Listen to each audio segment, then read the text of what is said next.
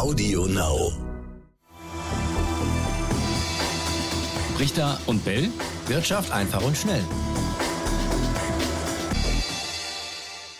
Und damit ganz herzlich willkommen an eine neue Folge Brichter und Bell Wirtschaft einfach und schnell. Wie immer mit dabei, äh, klar, Raimund Brichter. Aber Raimund, äh, wir haben heute eine Premiere, denn wir sind nicht zu zweit, wir sind zu dritt. Wir haben nämlich einen Gast. Erik Potzowait ist dabei, Gründer von Scalable Capital, ein Online-Broker und der wird uns heute mal ein bisschen Rede und Antwort stehen. Äh, ja, grüß Sie, Erich. Schön, dass Sie da sind. Ja, vielen Dank äh, in die Runde. Äh, Freue mich, dass ich hier mal eingeladen bin. Ja, Hallöchen. Wir finden es durchaus spannend, auch mal, hier ist der Raimund, auch mal darüber zu reden, wie denn so solche Online-Broker, Neo-Broker, wie sie heißen, ähm, sich jetzt so entwickeln und was das vor allen Dingen für junge Anlegerinnen und Anleger bedeutet. Ja, weil die sind äh, vermehrt jetzt am Start. Corona seit 2020 hat es da nicht äh, richtigen Jugendboom gegeben an der Börse. Äh, was habe ich gelesen? Seit 20 Jahren nicht mehr so viele Menschen waren aktiv 2020 und viele Junge, die auch sozusagen das für sich entdeckt haben. Äh, für die gibt es jetzt entsprechende Angebote, eben Online-Broker, wo man viel übers Handy machen kann, wo man äh, auch wenig bezahlt, ist ja auch immer so ein Hemmnis gewesen. Trade Republic, Just Trade, Smart Broker oder eben auch Scalable Capital. Und ähm, ja, da wollen wir heute mal mit Erik Pott soweit sprechen, der das Ganze mitgegründet hat. Und äh, ich würde mal sagen, vielleicht einen kurzen Einstieg für alle, die zuhören, euch noch nicht kennen und äh, sich fragen, wie, wie ist das entstanden? Seit wann gibt's äh, euch und, und wie ist diese Idee entstanden? Ja, gerne. Dann steige ich da einfach mal ein. Also, ähm, das Unternehmen gibt es seit 2015 äh, gegründet ähm, von ja, ehemaligen Goldman Sachs-Mitarbeitern. Da habe ich früher gearbeitet und da habe ich auch meine Mitgründer kennengelernt, insbesondere den Florian Brucker, der sich bei uns um die, die Technikseite bei uns verantwortet. Genau, wir haben ja äh, da gearbeitet sozusagen auf dem, auf dem, auf dem Trading Floor und hatten ganz am Anfang eine ganz banale Idee, nämlich ähm, Freunde haben uns immer gefragt, Mensch, was soll ich denn mit meinem Geld machen? Und naja, eine richtig einfache Antwort, ironischerweise, obwohl es so viele Angebote gab ähm, oder gibt, die hatten wir damals nicht. Also, weil für die meisten Leute, ja, sich selber dann das Thema einzulesen, hm, wollen viele nicht. Und deswegen haben wir dann gesagt, naja, wir bauen eine, ja, eine Online-Vermögensverwaltung auf. Das war, das war sozusagen der erste Schritt. Äh, ich komme gleich noch dazu, wie wir das Business ausgebaut haben. Und wir haben eine Online-Vermögensverwaltung aufgebaut, wo Kunden letztendlich einen Fragebogen beantworten und dann kriegen Sie ein Portfolio empfohlen, ein ETF-Portfolio. Und das wird dann automatisch von der Software für Sie verwaltet und rebalanced, sodass ich eigentlich gar nichts selber auswählen muss. Und dieses Konzept, das ist in, der, in Medien wird es auch Robo-Advice genannt. Damit sind wir gestartet, dann im, zwei, im Jahr 2016 und haben jetzt vor zwei Jahren ein neues äh, Business hinzugefügt und, und zwar diesen sogenannten Neo-Broker, also letztendlich ein Online-Broker mit, mit zwei Unterschieden zu den traditionellen Brokern. Zum einen ist die Benutzbarkeit einfacher, intuitiver, auch stark aufs Mobiltelefon zugeschnitten. Und der zweite Punkt ist, dass das Trading ist sehr viel günstiger. Also anstatt 10 Euro pro Trade, was ich ja meist bei vielen bei vielen Online-Brokern noch zahle, ähm, zahle ich bei den Neo-Brokern meistens nur noch so ein, so ein Euro. Oder bei, wir haben auch so ein Modell, wo man eine, eine, ja, so, so eine Monatspauschale zahlt, drei Euro im Monat und dann sind da alle Sparpläne und alle Handels, Handelskommissionen mit inbegriffen. Und ja, das haben wir dann sozusagen vor zwei Jahren gestartet und wird sehr gut angenommen, wie Sie ja schon sagten. Und äh, ja, das rollen wir jetzt von Deutschland auch in andere europäische äh, Märkte aus. Da haben wir jetzt auch, glaube ich, schon ganz zwei wichtige Punkte angesprochen. Ähm, vielleicht gehen wir die mal einzeln durch. Äh, einfacher, sagten Sie. Ja. Ähm, ist es denn tatsächlich nötig äh, oder sind die jungen Leute so, ich sag mal, so blöd, dass sie das andere nicht äh, verstehen oder nicht, nicht kapieren? Wenn man jetzt in etwas komplizierteren, was weiß ich, Online-Brokern früherer Art ähm, seine Geschäfte machen muss, äh, warum ist das so wichtig für junge Leute, dass es so einfach ist? Ja, also Einfachheit, das kennt jeder. Ähm, natürlich gibt's äh, in der sozusagen der Grunddienstleistung. Ich will jetzt eine, ja, eine deutsche oder eine ausländische Aktie. Ne, nehmen wir mal die Amazon. Ich will die Amazon kaufen. Natürlich ist dieses Grund, dieses, dieses Grundangebot äh, gedeckt äh, seit, seit Jahrzehnten eigentlich schon. Bloß mit Einfachheit ist gemeint, viele der, ja, der Brokerage-Apps sind komplett überladen. Ja? Das heißt, der, der Kunde wird dann gefragt, Handelsplatz auswählen. Dann werden 20 Handelsplätze gezeigt. Das meiste sind irgendwelche Akronyme, wo der Kunde oder die Kundin gar nichts mit anzufangen weiß. Wir haben das stark reduziert. Bei uns gibt es einfach zwei Handelsplätze. Einmal Xetra als das große tiefe Orderbuch Und dann Getex, das ist eine spezielle Retail-Börse in, äh, in München. Und äh, die ist dann noch mal günstiger als der, als der Getex Trade und sozusagen sehr, sehr viel schlanker äh, äh, aufge, aufgestellt. Und das andere ist auch dies, das, überhaupt das Onboarden. Bei vielen Banken kann ich rein digital oder rein im Mobiltelefon gar nicht äh, Kunde werden. Ja, da ist immer noch, ich kann zwar online die Vertragsstrecke eröffnen, kriege dann aber am Ende immer noch Papiere zugeschickt, die ich gegenzeichnen muss und zurückschicken muss. Und das, ja, das, das in der digitalen Welt im Jahr 2022 stört das viele Leute. Die wollen das am Mobiltelefon machen. Ich glaube, das Postident-Verfahren, das kennen wir alle doch. Und das geht natürlich einfacher bei solchen Neobrokern eben, ja. dass man das quasi per Video-Authentifizierung macht. Das ist wahrscheinlich auch bei Ihnen dann der Fall ja, Video oder noch, noch viel schneller geht, wenn man von seinem Personalausweis den PIN weiß, dann brauche ich einfach nur den Personalausweis hinten an mein, mein, mein Smartphone ranhalten und werde automatisch sozusagen e-identifiziert. Mhm. Das machen bei uns eine beträchtliche Anzahl der Leute. Da muss ich noch nicht mal äh, einen Videochat eröffnen. Ja. Ja, das ist ein großes Thema. Das gab ja auch bei vielen anderen Unternehmen, hat sich mittlerweile, glaube ich, sehr etabliert. Thema Sicherheit. Wie sicher sind meine Daten, wenn ich das alles quasi nur noch äh, über Online-Geschichten abwickeln kann? Ähm, aber ich muss nachfragen wegen dem, dem Modell an sich, weil es immer heißt, wir sind günstig, wir sind, äh, naja, billig ist immer so direkt mit so einem Geschmäckler, aber wir sind günstig, wir machen es für wenig Geld, bieten was an. Wie genau funktioniert dieses Modell? Das ist, glaube ich, das, was sich jetzt nicht nur bei euch äh, oder bei Ihnen äh, sich die Leute fragen, sondern auch bei allen anderen Mitbewerbern, die es ja da gibt. Ja, teilweise muss man sagen, sind die ja völlig kostenlos, diese Trades. Da zahlt man gar nichts. Ja, also wie kriegt man den Preis so stark runter? Genau, kann ich gerne beantworten. Vielleicht mache ich eine kleine Vorrede noch und dann komme ich zu den, zu, zu, zu, gehe ich mal in die Details rein. Also, weil günstig, ja, oder äh, lass, lassen uns ruhig den besetzten Begriff billig nehmen, äh, ist nicht nur günstig bedeutet nicht nur, dass ach toll, ähm, wer vorher schon handeln konnte, der kann jetzt halt äh, deutlich mehr handeln, weil er, weil er weniger Geld zahlt, sondern günstig bedeutet vor allem auch, dass eine ganze Breite an Menschen, die vorher eigentlich ausgeschlossen waren ähm, vom Aktienmarkt, jetzt überhaupt an den Aktienmarkt gehen äh, können. Ich nehme mal ein Beispiel. Ein Trade für 100 Euro oder selbst für 1000 Euro, den hat es früher einfach nicht gegeben. Warum nicht? Weil wenn ich 10 oder 20 Euro Ordergebühren zahle, dann kann ich nicht für 100 Euro handeln. Dann ist nämlich, dann ist 10 Prozent meines Geldes sofort weg. Also es war früher schon erlaubt, nicht verboten, aber es hat einfach ökonomisch keinen Sinn gemacht. Wenn der Trade 1 Euro oder sogar 0 Euro kostet, dann kann ich, dann kann ich mit 100 Euro mir eine Aktie kaufen. Und das führt insbesondere dazu, dass kleinere Anleger und ganz oft ist klein, also mit wenig Vermögen, gleich, gleichzusetzen mit jung. Junge Menschen haben einfach weniger Geld. Ich kann die jetzt früher an den Kapitalmarkt bringen. Und das ist unserer Meinung nach eine, eine, eine wichtige und tolle Sache. Jetzt ist natürlich die Frage, na, wie kriege ich denn das hin?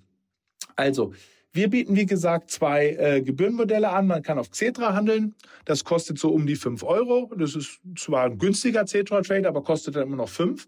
Oder man kann über die Börse München bei uns handeln. Also Getex heißt das spezielle auf, speziell auf Retail-Investoren fokussierte Segmenter. Und dann kostet der Trade nur noch einen Euro. Oder wenn ich die Monatsgebühr nehme, zahle ich für einen einzelnen Trade sogar gar keine Gebühren mehr. So, wie finanziert sich das?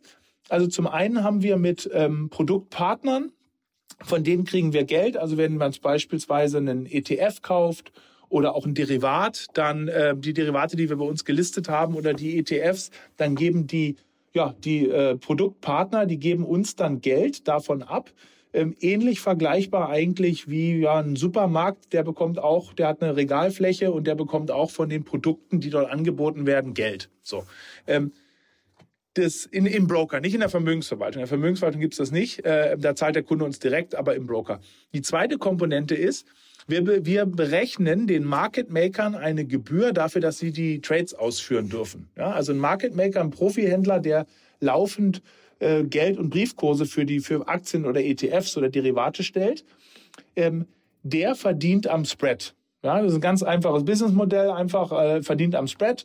Und wir müssen vielleicht für diejenigen, die nicht täglich zuhören und äh, sich damit beschäftigen, nochmal erklären, was ein Spread ist, wie man damit Geld verdienen kann. Ach so, Spread ist genau einfach der Unterschiedsbetrag, ähm, zu dem ich eine Aktie kaufe oder verkaufe. Ich mache es mal ganz einfach. Eine Aktie hat nie nur einen Preis, sondern die hat immer zwei Preise. Also die steht 99 auf 100 beispielsweise. Das heißt, ich kann sie für 100 kaufen und für 99 verkaufen.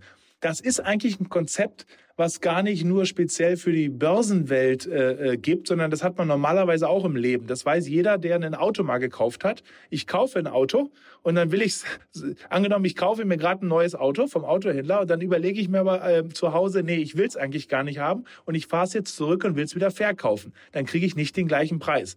Äh, in der Autowelt ist dieser Spread sogar enorm. Also ich würde schätzen, ich kaufe einen Neuwagen und fahre den am Nachmittag wieder hin. Da sind mindestens 10 oder 15 Prozent sofort futsch. Ja, ähm, genau das Gleiche. Ich kaufe ein Haus und verkaufe sofort am nächsten Tag wieder. Da, da laufe ich auch durch einen sogenannten Spread durch, äh, weil ich auch noch Makler und, äh, und, und bestimmte äh, Grunderwerbsteuer und so da, äh, dergleichen dazwischen habe. Also kurz abgekürzt, der Kauf und der Verkauf, die Preise unterscheiden sich. Und aus diesem Spread heraus verdient ein sogenannter Market Maker, also ein Profihändler, der ständig an den Börsen aktiv ist, um Kurse zu stellen, der verdient da sein Geld.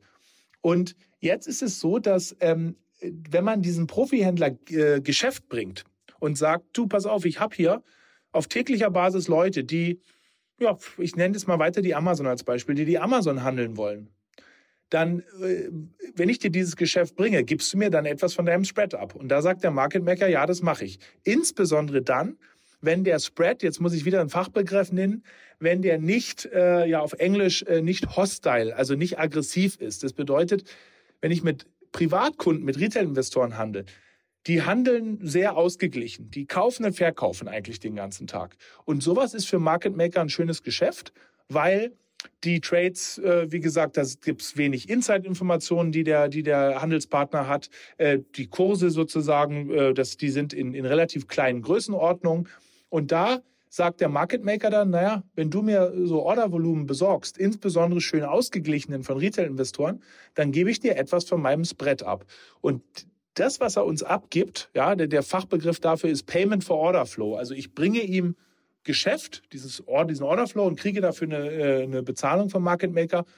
Dieses Geld können wir nehmen, um die Preise so stark zu senken. Das, das steckt am Ende da, dahinter. Jetzt war es natürlich viele Erklärungen, aber, aber wenn man sich mal durch den Kopf gehen lässt, ist es, ist es gar nicht so kompliziert.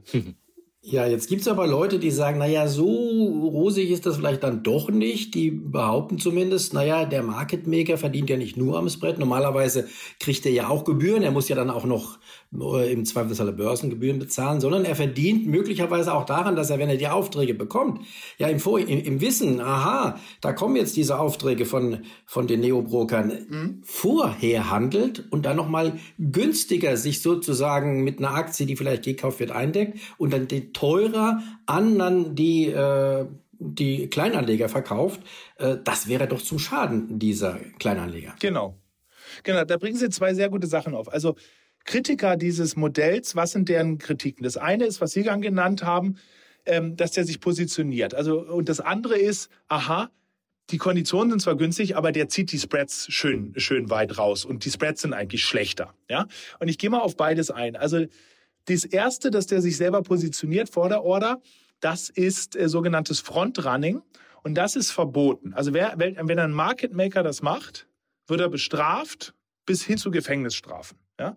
Ähm, wird das aber tatsächlich deswegen auch nicht gemacht? Das wird nicht gemacht. Das wird nicht gemacht. Da komme ich vielleicht auch noch ganz kurz zu einem Punkt. Mhm. Das Interessante ist ja, hier findet ja nichts hinter verschlossenen Türen statt, sondern alle Geschäfte sind nachvollziehbar. Die sind ja, finden ja alle an Börsen statt. Also ich kann ja, wenn ich bei der Börse München oder in Xetra, da kann ich mir jedes einzelne, das sind ja keine Dark Pools, sondern das sind öffentliche Börsen, da kann ich mir jedes einzelne Geschäft mit jeder Ordergröße anschauen und gucken, zu, wel zu welchem Preis, zu welcher Zeit wurde das denn ausgeführt. Diese Daten müssen auch veröffentlicht werden. Da sind die Handelsteilnehmer ähm, von der europäischen Regulierung zu ver, äh, ver, ja, äh, verpflichtet, diese Daten zu veröffentlichen.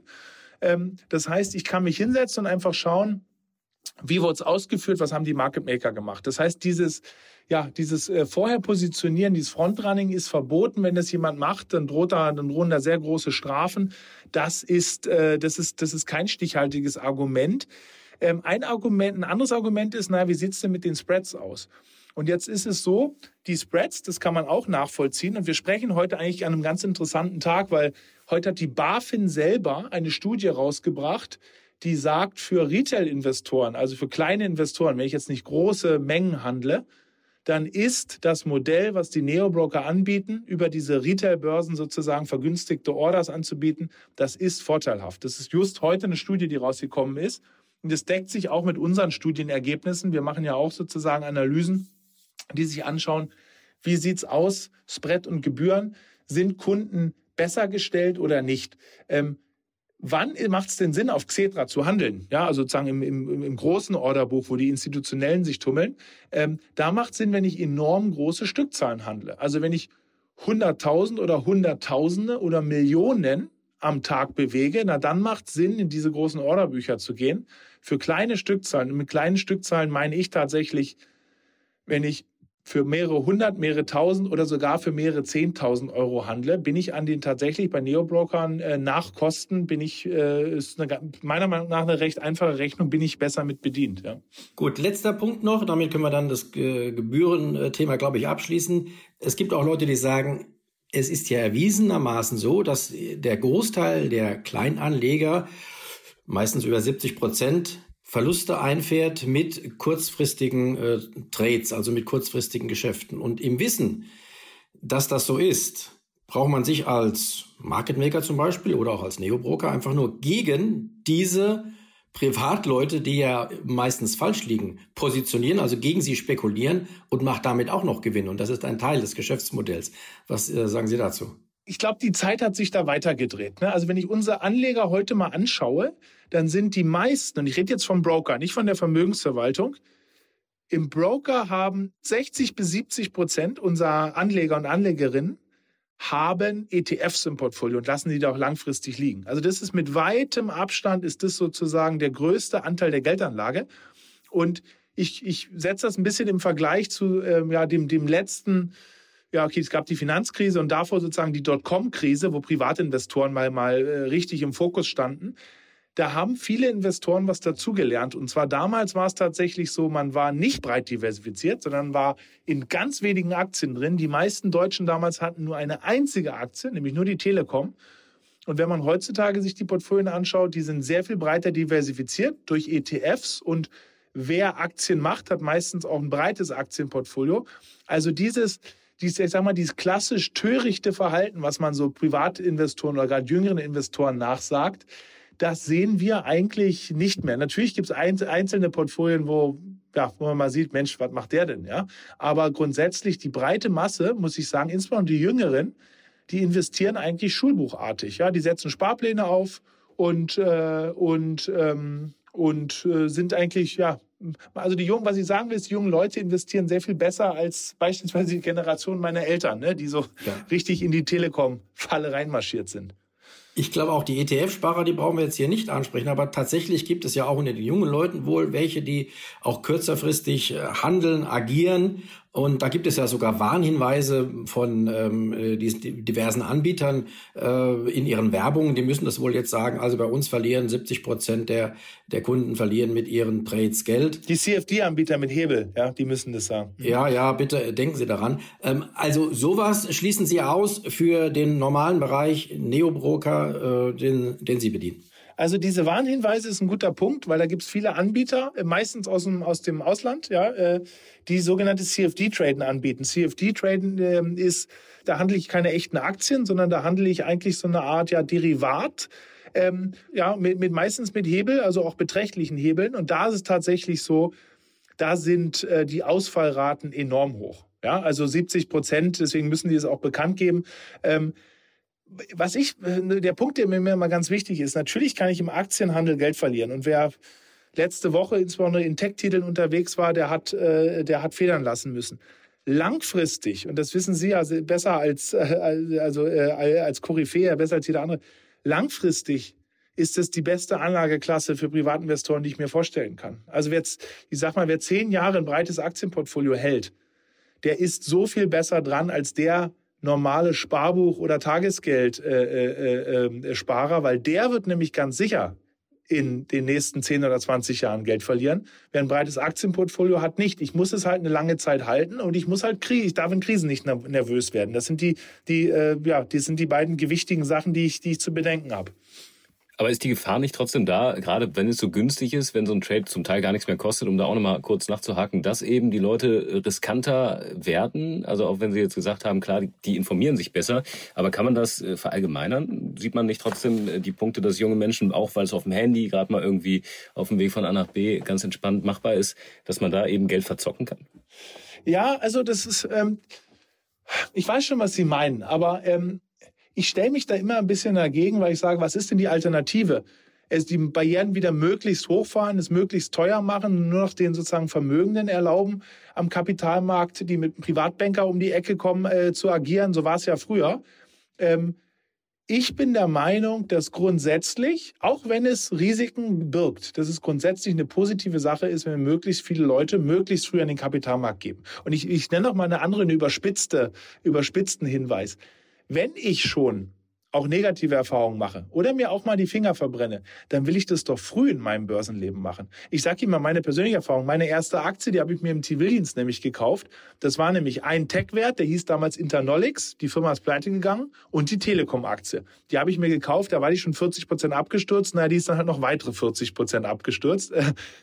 Und diese Erfahrung, die hat mir, hat mir, das war eines der besten Investments meines Lebens. Also, wenn ich sozusagen schon auch negative Erfahrungen mache, dann will ich die doch früh machen.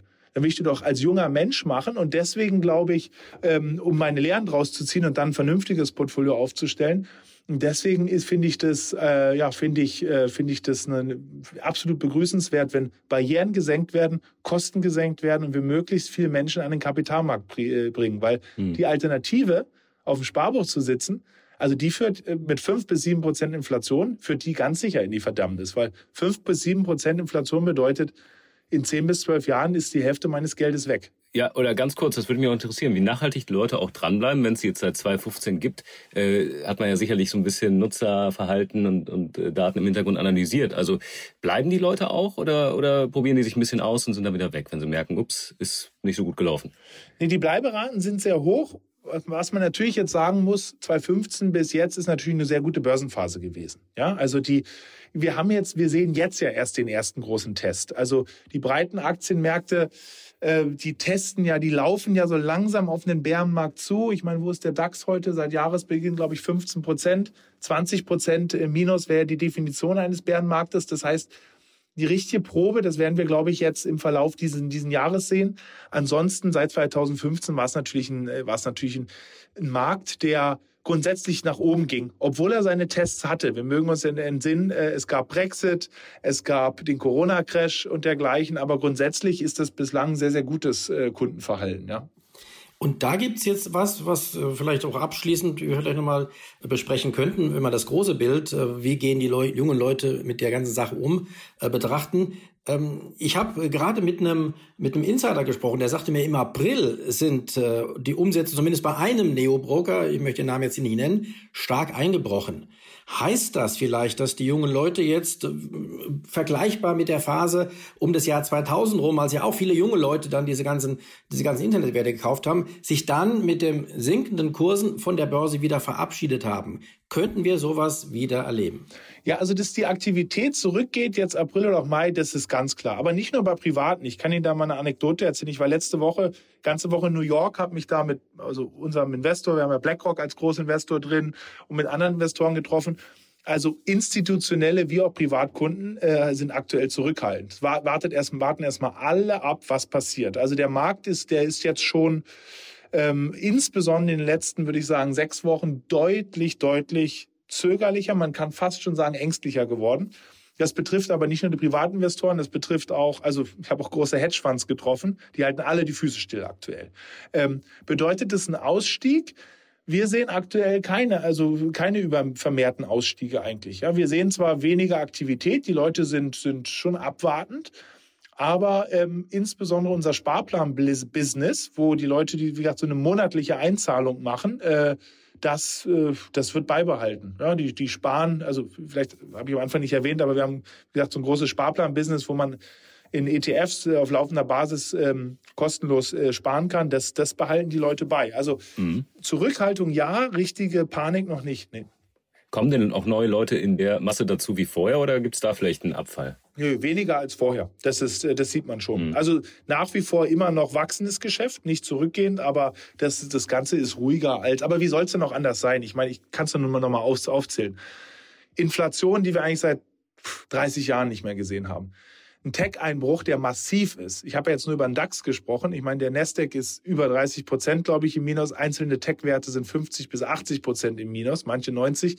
Äh, wir haben Krieg in Europa mit einer Wahrscheinlichkeit, dass da vielleicht noch viel verrücktere Sachen passieren. Also wir nehmen ja Wörter in den Mund, äh, die hat man normalerweise immer nur mit seinen Großeltern diskutiert. Ja, äh, ich kann mich mit meinem Großvater erinnern, der hat, der immer davon erzählt hat, der Russe würde wieder nach Berlin kommen. Da dachte ich immer, ja, das ist so so, äh, das ist, was redest du? Ja, das sind, das sind die Sachen, die man jetzt abends mit Freunden äh, am Tisch wieder diskutiert.